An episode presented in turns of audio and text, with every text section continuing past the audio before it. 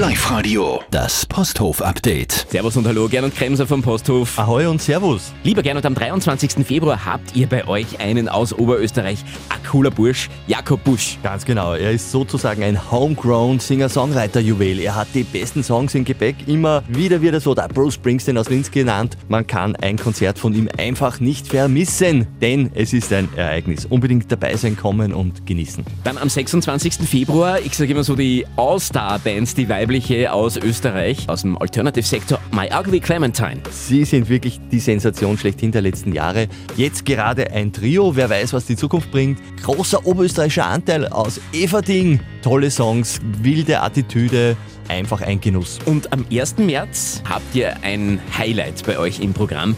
Philipp Hochmeier mit einer besonderen Inszenierung. Er kommt diesmal nicht mit dem Jedermann, denn er ist ja der aktuelle Jedermann, sondern mit dem Hagestolz und mit der Elektrohand Gottes. Da wird's wild, da wird's laut, da wird's elektronisch, exzessiv und ungemein theatralisch. Gleichzeitig ist es ein Konzert, wo man dabei sein muss. Starschauspieler Philipp Hochmeier also bei euch im Posthof. Das gesamte Programm wie immer auf posthof.at. Live-Radio, das Posthof-Update.